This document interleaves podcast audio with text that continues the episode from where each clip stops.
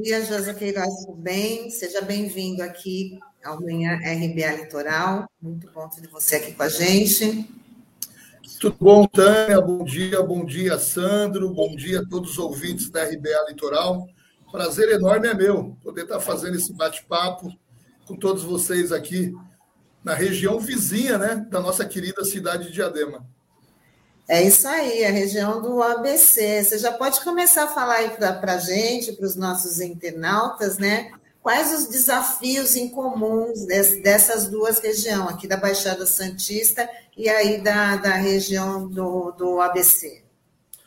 Acho que, na realidade, os problemas são muito parecidos, né, Tânia?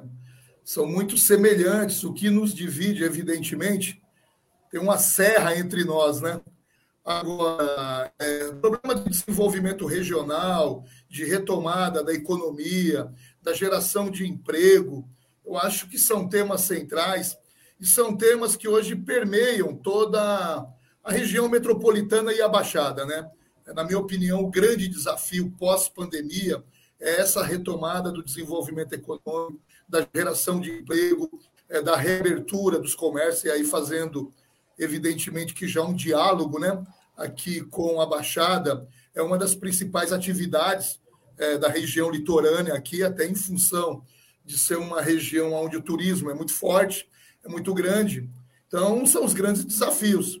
E nós, aqui na região do ABCD, nós temos uma relação muito próxima de vocês aqui, né?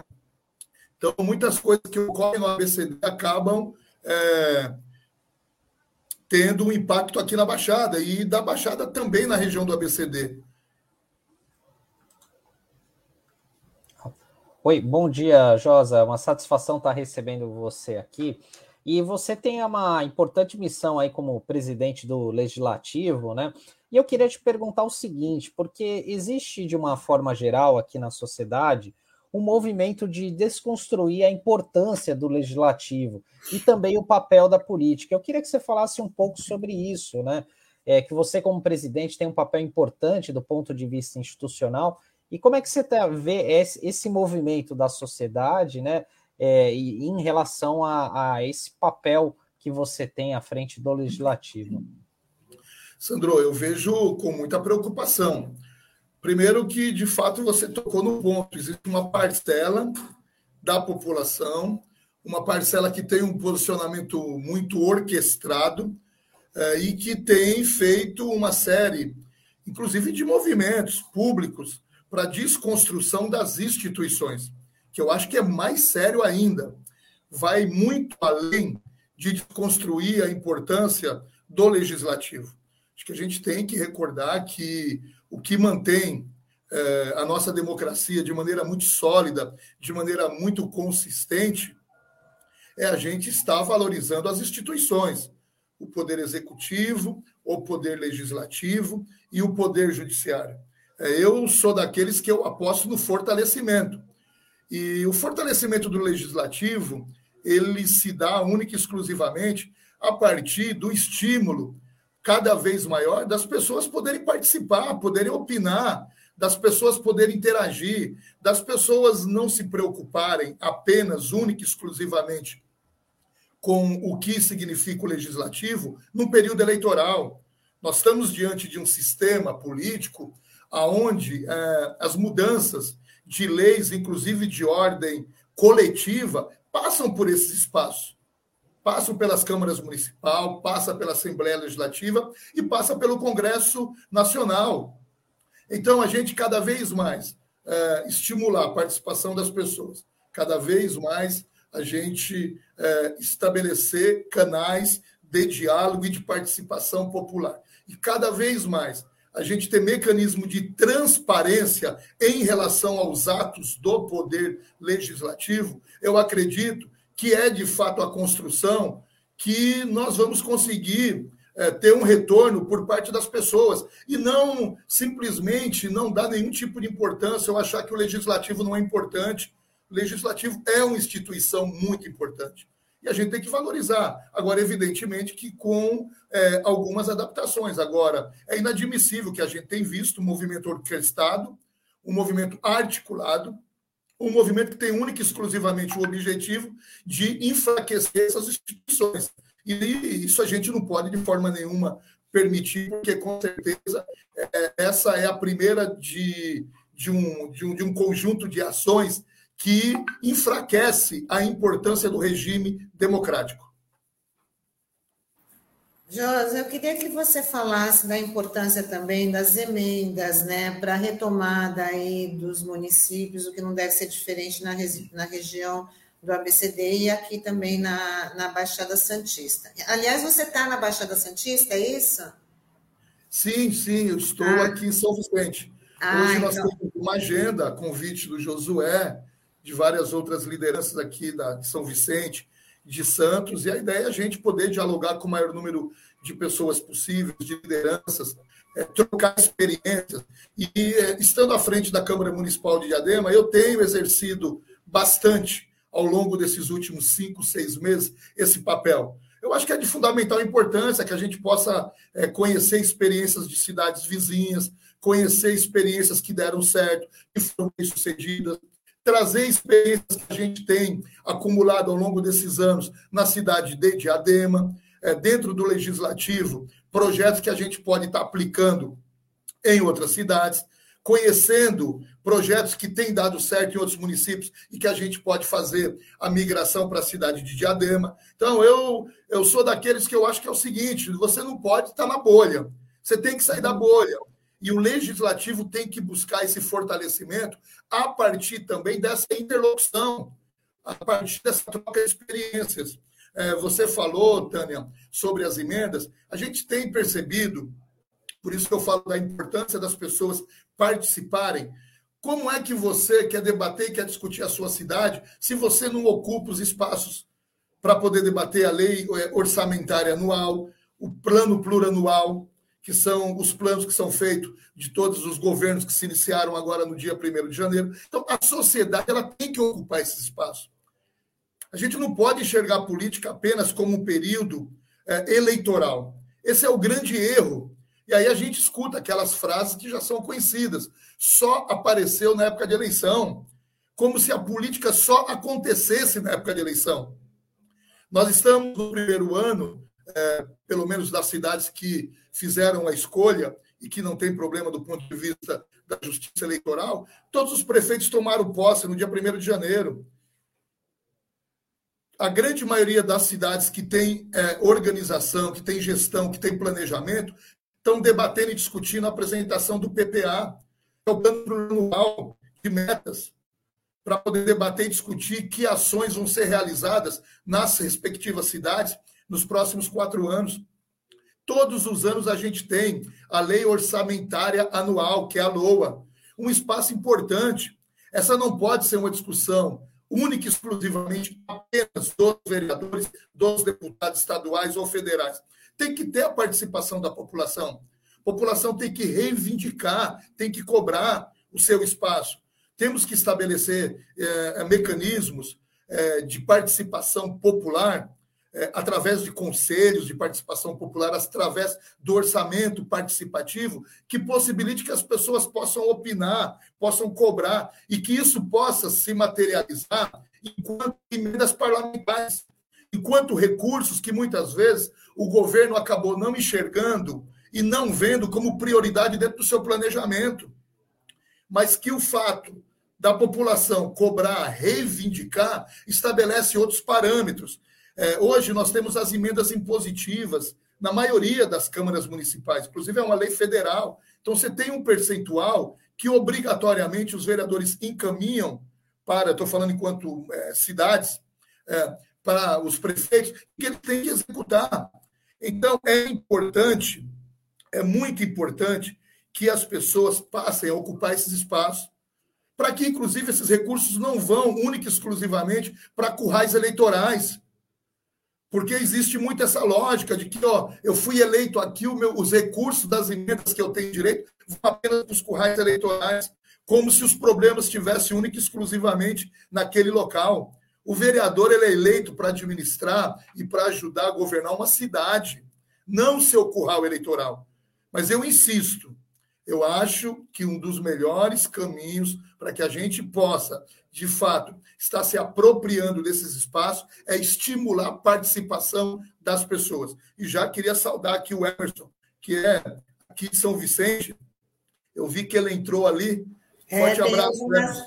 Tem algumas, é, algumas participações aqui dos nossos internautas. Ele está dizendo saudações ao companheiro Josa e os amigos da RBA. Bom dia para você é, Emerson, o, a Sol Massari, muito bom, Josa rompendo fronteiras. E o Hilton Reis Brito fala bom dia, RBA Litoral. E o Taigo Costa, nosso editor, dá bom dia aqui para gente. Bom dia para o Taigo também. É, pode prosseguir.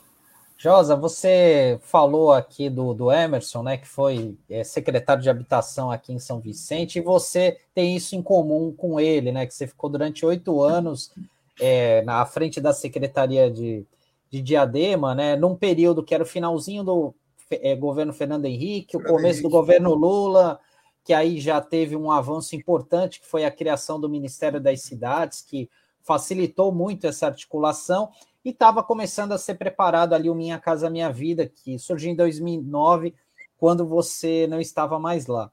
Ontem, a gente recebeu, a gente tem um colunista, um arquiteto urbanista, José Marques Carriço, falando um pouco sobre essa questão da lei de uso e ocupação do solo, que está sendo revista aqui na cidade.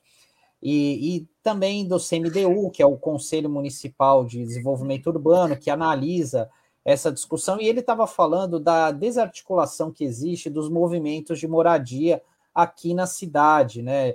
É, que assim é um momento importante que esses movimentos têm de, de opinar, e a gente sente até que parece que há um desânimo, né? Até por conta desses retrocessos sociais que a gente teve aí ao longo dos últimos anos, com o governo Temer, essa política de enxugamento de gastos, enfim. E eu queria é, saber qual que é a tua percepção aí como ex-secretário de habitação, né, de Diadema, e como é que está essa articulação aí na cidade? Assim, você, também existe esse desânimo aí por parte dos movimentos sociais, enfim, você estava abordando é, essa questão. Queria que você falasse um pouco como é que é o panorama aí de Diadema na tua avaliação. Bom, primeiro que a gente tem realmente em comum isso, né? O Emerson também assumiu essa tarefa aí, que é uma tarefa árdua, porque habitação, é, hoje no Brasil, é um produto muito caro, muito caro. Se não houver, de fato, políticas articuladas do governo federal, do governo estadual, junto aos governos municipais, as demandas que, de fato, elas se materializam nas cidades, nos municípios. A demanda não é do Estado, a demanda não é do governo federal. A demanda é de São Vicente, a demanda é de Santos, a demanda é de Itanhaém, é de Peruíbe, é de Santos, é, é de Bertioga, é de Diadema. As pessoas moram na cidade. E, infelizmente, é, a política habitacional ela teve um período de estagnação que foi é, no início do golpe, que foi orquestrado por uma elite é, do nosso país e que trouxe um problema muito grande, e, na minha opinião, um dos maiores problemas, além de toda a contenção de gasto, de toda a política é, de, de, de cessar os investimentos em áreas sociais, foi o fim do programa Minha Casa Minha Vida. Programa Minha Casa Minha Vida, de fato, ele dava conta de fazer essa articulação. Conversava e dialogava com os municípios, dialogava e tinha espaço para que os movimentos pudessem se articular, se organizar e buscar ter acesso a um produto que tinha subsídio do governo federal, que tinha aporte do governo do estado e que, portanto, conseguia fechar conta. O grande problema da habitação hoje é você fechar conta. Como é que eu chego para um companheiro, para uma companheira que mora numa palafita, que está abaixo da linha de pobreza, e eu falo que eu vou incluir ela no programa habitacional, que ela vai ter que pagar 200, 300 reais por mês, que ela tem um condomínio para pagar, que ela tem água, que ela tem luz para pagar. Aí vem aqueles é, teóricos que falam, não, mas todo mundo tem obrigação. Todo mundo que tem oportunidade. Nós estamos falando de uma parcela da população que precisa de habitação popular, que mora em áreas de palafitas, que moram em áreas que precisam ser urbanizadas, que moram em áreas sem nenhuma infraestrutura, em barracos de madeira. E, gente, tem muita gente que não tem noção do que é isso, que não conhece isso. e que acha que as pessoas são acomodadas. Não são acomodadas. É falta de oportunidade. Ninguém coloca sua família, seus filhos numa área de risco porque acha bonito. Ninguém coloca numa área alagável. Não se trata disso. Se trata de oportunidade. E se o, se o Estado, se o poder público não ofertar essas habitações, não existe como você atender essa parcela, que não é pequena, é uma parcela muito grande hoje da nossa população.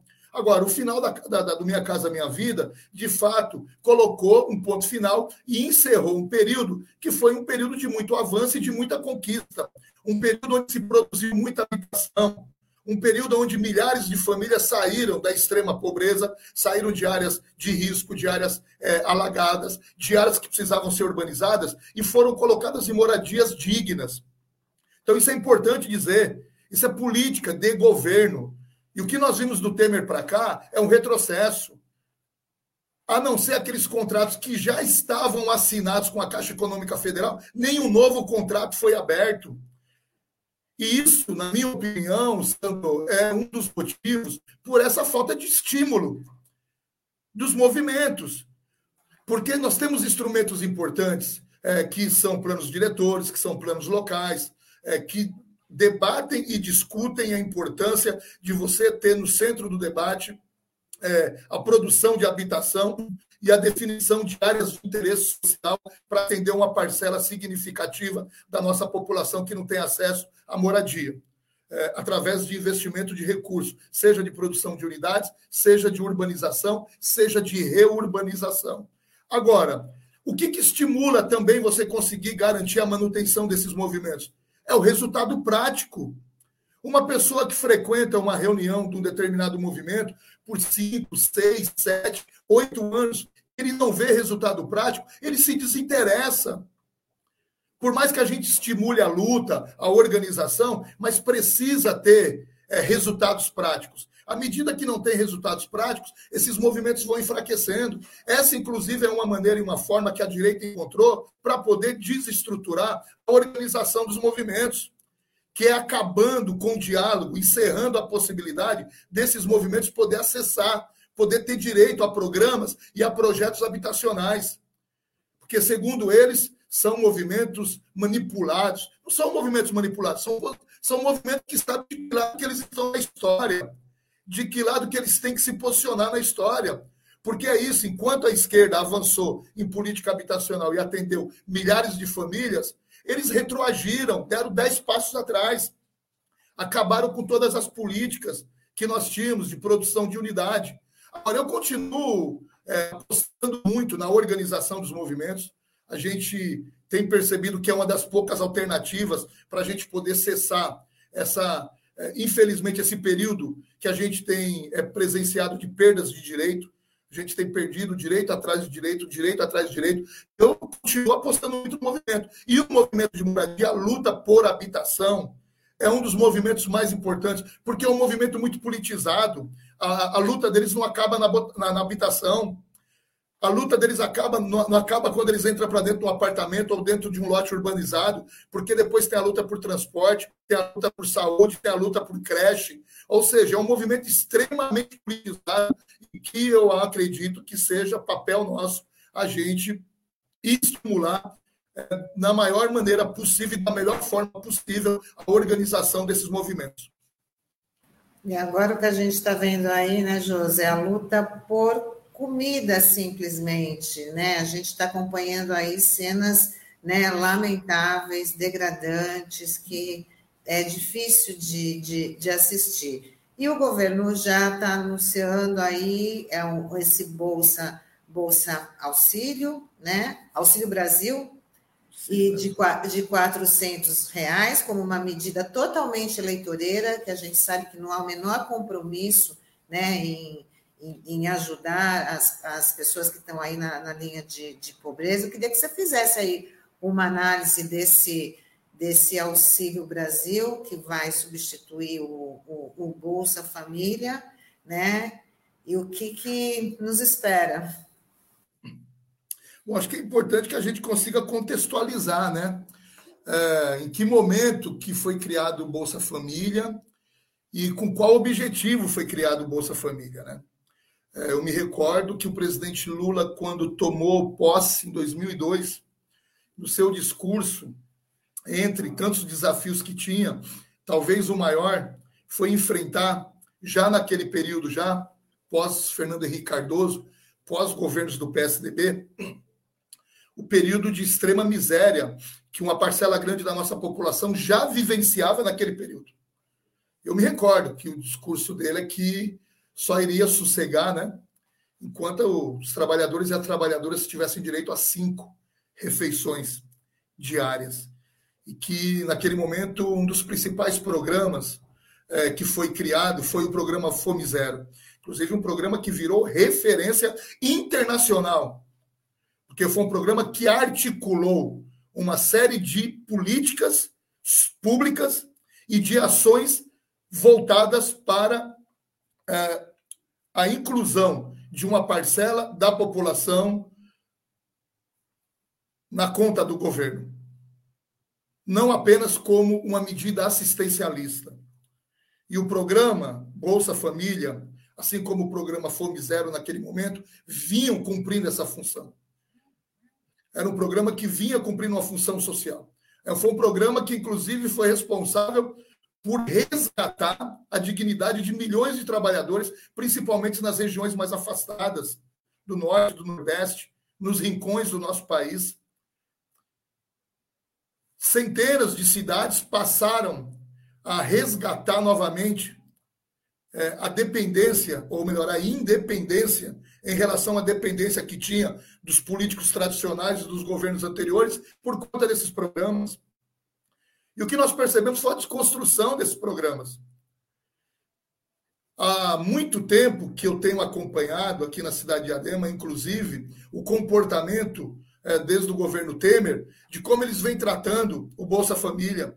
Existe uma ação premeditada, articulada, de desconstruir esse programa, de não ampliar esse programa, de tentar se apropriar politicamente desse programa. A tentativa que o Bolsonaro está é, tá fazendo agora com o lançamento desse Auxílio Brasil é uma medida desesperadora de alguém que cai nas pesquisas, que a popularidade está em baixa, que vem cometendo um erro atrás do outro. Inclusive, ontem se instituiu uma crise nesse governo, é, mais da metade do primeiro escalão do Ministério da, da, da, da das Finanças do nosso país da turma do Guedes caiu ontem. A equipe do Guedes quase que inteira colocou os cargos à disposição, porque ao mesmo tempo que eles tentam fazer uma medida populista, única e exclusivamente com o objetivo de tentar aumentar a popularidade do presidente Bolsonaro, através dessa medida, da criação é, desse programa, que é um programa que vai perdurar durante, única e exclusivamente, o período eleitoral, ao contrário do que era o Bolsa Família, ao contrário do que era o Fome Zero, que era um programa que tinha começo, meio e fim, que tinha planejamento, que tinha horizonte, que buscava a inclusão das pessoas. Esse tem única e exclusivamente a preocupação de comprar voto. E é isso que vai acontecer. Nós temos que estar muito alertas, porque a criação desse novo programa vai estabelecer um novo modelo, um novo modelo de troca de voto, por inclusão de pessoas em programas do governo, coisa que com bolsa a gente não via. Por quê? Porque houve uma apropriação da política nacional de assistência social, dos técnicos, de pessoas sérias desse país que apropriaram desse programa e colocam e tiram pessoas de acordo com a real necessidade ou com a disponibilização de recursos que é feito pelo governo federal. Ao contrário desse programa. Esse programa, na realidade, é, que estão criando, tem única e exclusivamente o objetivo de comprar voto. Infelizmente, essa é a realidade. Qual foi o comportamento que esse governo teve na pandemia, no pior momento da pandemia? Esse governo não se organizou, não se preparou. Nós estamos falando de um governo que ontem já indicou, e isso tem levado, inclusive, a essa queda da equipe do Guedes, de que eles vão estourar o teto de, de gastos ou seja, isso vai arrebentar o país. Não existe nenhuma responsabilidade tributária nem financeira dessa equipe. A hora que eles colocam 20 bilhões na mão do relator do orçamento para dividir esse dinheiro entre os deputados da base e sinalizam que eles vão estourar o teto de gasto, eles não vão cortar na carne, demonstram que não existe responsabilidade tributária desse governo. É um governo que ele não teve começo, ele não teve meio, e se a gente não tomar cuidado, o final dele vai ser trágico, porque essa conta que vai pagar é o futuro presidente, somos nós. Um governo que não mexeu nas principais reformas que tinha que mexer, mas um governo que mexeu nas reformas que tinha que tirar direito dos trabalhadores. Um governo que homologou a reforma da Previdência, homologou, assinou embaixo, participou desde o início da articulação nos bastidores, que tirou todos os direitos trabalhistas na reforma trabalhista, na primeira e na segunda reforma.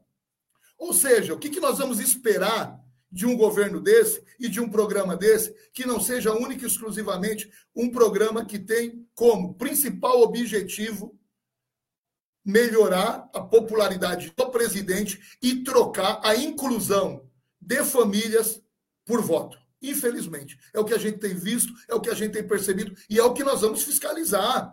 Cabe a nós, vereadores, deputados, fiscalizar a aplicação desse programa, para ele não se tornar um programa que vire uma caixa de Pandora na mão dos deputados da base do Bolsonaro. Porque é disso que se trata esse programa. Josa, é, eu tenho uma última questão aqui da minha parte, é, que assim, é, a gente estava falando sobre essa, esses desafios da, das políticas sociais, né? E uma questão urgente que a gente está enfrentando é a questão da fome, né? E eu achei muito interessante essa iniciativa que foi feita pela Prefeitura de Diadema, dessa semana de discutir a política de segurança alimentar e nutricional, né? Inclusive teve a participação do ex-ministro, né, o Patrus Ananias, para falar.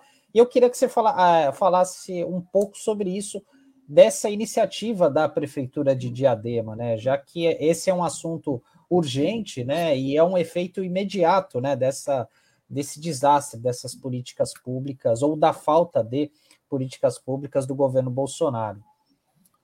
O primeiro foi uma honra nossa ter tido a oportunidade de participar de uma verdadeira aula né, com o Patrus Ananias, né? Alguém que de fato tem é, um conhecimento sobre esse tema muito grande. É, e um dos responsáveis pela implementação é, do nosso programa Fome Zero. É, o Patrus teve uma colaboração muito grande é, nos nossos governos. E é uma pessoa que, para nós, é uma referência muito grande, realmente. Falar de, de, de, política de segurança alimentar, nós não podemos mais debater isso como um tema desassociado de uma, não apenas de uma necessidade imediata das pessoas, e no momento que nós estamos vivendo, infelizmente, é isso. Trata-se de uma necessidade imediata, porque pessoas estão passando por privações, pessoas estão passando fome, e nós não estamos falando da década de 60, da década de 70. Nós estamos falando do ano de 2021. Nós estamos falando da maior capital do país, que é São Paulo. Estamos falando do maior estado do país.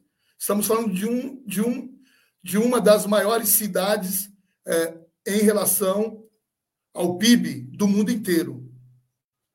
Então não dá mais para a gente é, se deparar com o que a gente está vendo e achar que isso é normal, gente.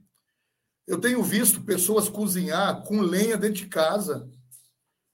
Eu tenho visto pessoas que a vida inteira colaboraram, ajudaram programas, projetos na, na nossa comunidade e que hoje estão vindo pedir ajuda, auxílio.